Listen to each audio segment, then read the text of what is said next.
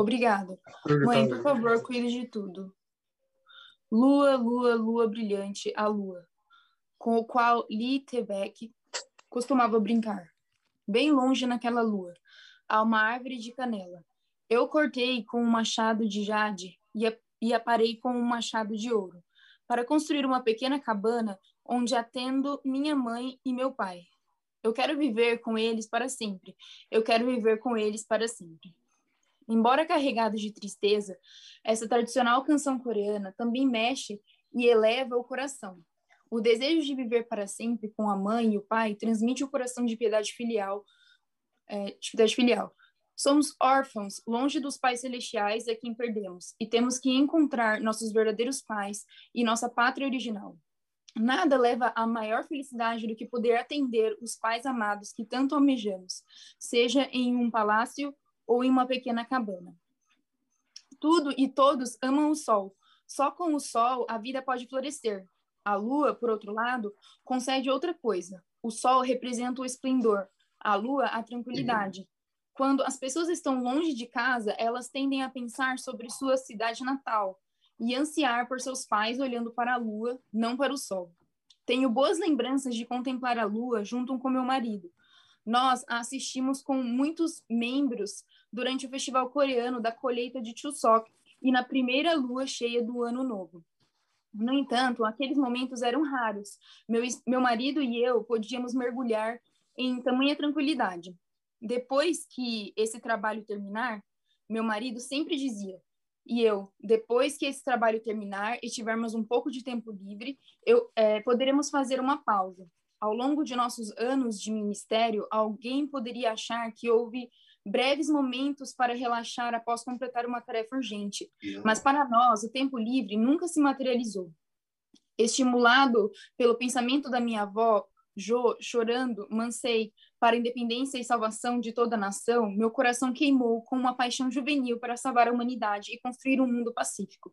Eu sempre, eu sempre é, segurei bem alto a bandeira da paz, herdando o nobre espírito de não violência e, e autodeterminação do movimento de independência de 1 de março. Por ter vivido com esse senso de urgência, eu me vi realizando o que nunca imaginei ser possível. Ao longo da minha vida, tenho feito o meu melhor para cumprir todas as tarefas que vieram a mim. Tenho me empenhado em me dedicar à vida para o bem do outro, com um só coração e uma só verdade. Eu nunca dei ao meu corpo o descanso que ele necessita. Muitas foram as vezes em que eu deixei de comer ou dormir.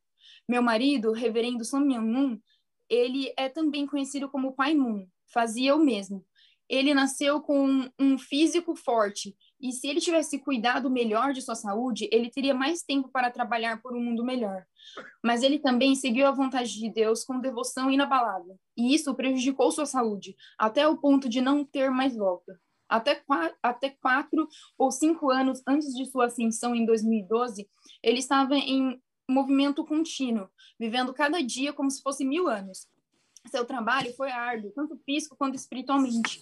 Por exemplo, ele costumava passar noites inteiras em um pequeno barco de pescaria no mar agitado. Ele fez isso para o bem dos outros, definindo um exemplo para os membros da Igreja do, é, do Oceano, bem como para os líderes que o acompanhavam. Ele queria, ele queria ajudá-los e cultivar paciência e o espírito para superar as dificuldades. O Pai Moon viajou constantemente entre os continentes e geralmente ficava entre leste e oeste, o que costumava muito mais, o que custava muito mais do que viajar entre o norte e o sul. Considerando sua idade, ele viajou com muita, fraque... É, com muita frequência entre a Coreia e os Estados Unidos. Ele devia ter limitado essas viagens e uma vez a cada dois anos, é, uh, essas viagens a uma vez a cada dois ou três anos, mas ele não o considerava. Um ano antes de sua morte, aos 92 anos, ele viajou entre a Coreia e a América pelo menos oito vezes. Isto foi um completo autossacrifício, ofertando exclusivamente a Deus e à humanidade. A programação diária do Pai Moon em si era cansativa. Todas as manhãs ele se levantava às três horas da manhã, fazia exercícios, orava e estudava. Às cinco horas, ele liderava o rondoque, que significa reunir para ler e aprender, com os seguidores. Era um momento de leitura devo devocional das escrituras, oração e instrução. Durante o rondoque, meu marido tinha tanto a compartilhar que não era incomum que continuasse por até 10 horas, pulando o café da manhã e o almoço. Assim, ele continua a sessão. É, ele concluía a sessão. Ele fazia uma refeição rápida e partia para visitar um projeto do movimento. Nos anos finais, enquanto estava na Coreia, ele viajava de helicóptero para a ilha de Omun, ou Yosu, onde estávamos é, desenvolvendo instalações de pesca recreativas e educacionais. Em seus 70 anos, o pai Moon poderia lidar com isso fisicamente, mas em sua última década isso o deixava exausto e ele acabava com um resfriado ou coisa pior. Claro que ele ignorava os sintomas. E depois, durante o verão de 2012, ele pegou for um forte resfriado no peito que foi particularmente alarmante. Devíamos ter ido para o hospital imediatamente, mas ele continuou adiando, dizendo repentinamente: Nós podemos ir depois que isso terminar. Finalmente, a decisão ficou é, inegociável. Ele teve que ir para o hospital. Para o hospital. Seu corpo já estava em estado muito frágil. Ele, está, ele esteve hospitalizado por um curto período de tempo, mas assim que seus exames médicos terminaram, ele teimosamente insistiu em receber alta. Tentamos persuadi-lo a ficar por mais tempo, mas ele não, não quis ouvir. Ainda tem muito trabalho a fazer. Eu não posso simplesmente ficar sentado aqui no hospital, ele disse, repreendendo as pessoas que o aconselhavam a ficar. Não havia escolha senão liberá-lo. Isso foi em 12 de agosto de 2012. Chegamos em casa e, de repente, ele disse: Quero tomar o café da manhã senta sentado à sua frente, Omar. Os membros que ouviram isso não tinham certeza se eles ouviram direito, porque eu sempre sentei ao lado do meu marido durante as refeições, não, não de frente para ele. Então, quando a comida foi servida, meu marido parecia desinteressado em comer. Ele apenas olhou para mim como se ele estivesse tentando gravar meu rosto em seu coração. Eu sorri e coloquei uma colher em sua mão e algo dos acompanhamentos em seu prato. Esses vegetais são deliciosos, então tome um tempo para comer, eu disse. No dia seguinte, o sol estava excepcionalmente forte, excepcionalmente forte, mesmo para os meados do verão.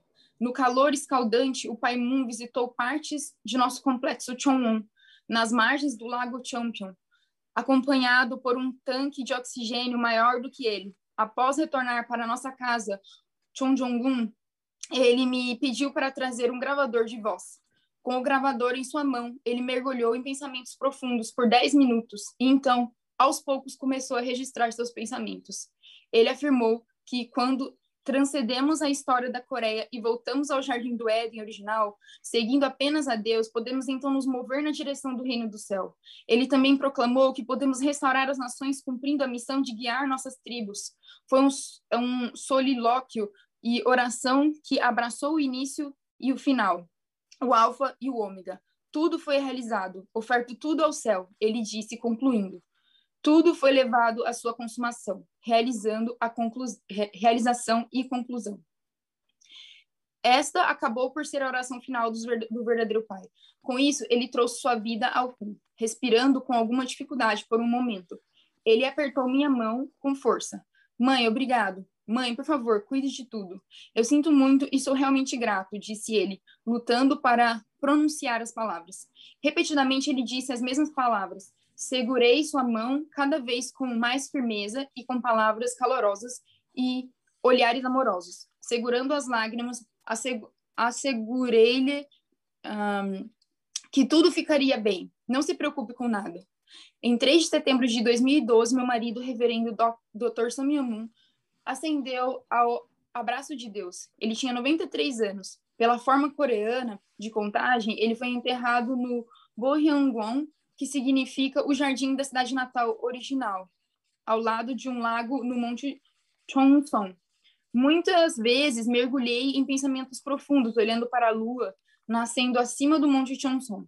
Eu cortei com um machado de jade e aparei com um machado de ouro para construir uma pequena cabana onde eu atendo minha mãe e meu pai. Eu quero viver com eles para sempre. Eu repito este poema para mim mesma várias vezes.